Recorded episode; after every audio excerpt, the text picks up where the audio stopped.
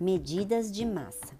Quando necessitamos comprar carne, verduras, frutas, legumes, arroz, feijão, açúcar e outros produtos, utilizamos as medidas de massa como o grama e o quilograma. O grama é a principal medida de massa existente. No dia a dia, é comum utilizarmos a palavra quilo para nos referir ao quilograma, que é representado pelas letras KG. Já o grama é simbolizado pela letra G. Mas cuidado, o grama é a medida, a grama é o matinho, a plantinha.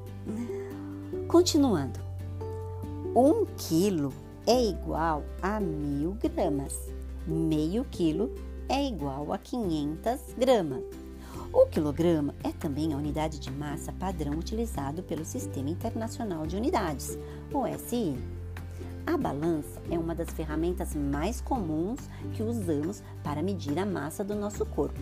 Existem vários tipos de balança e elas podem ser digitais, eletrônicas, mecânicas, entre outras. Você sabia que quando estamos fazendo referência a pesos muito grandes, como a carga de um caminhão, de trem, de navio e de aviões, utilizamos a unidade de medida de massa chamada tonelada? A tonelada é igual a mil quilos ou a um milhão de grama. Gostou do podcast? Compartilhe com os amigos. Eu sou a Pro Márcia Coelho.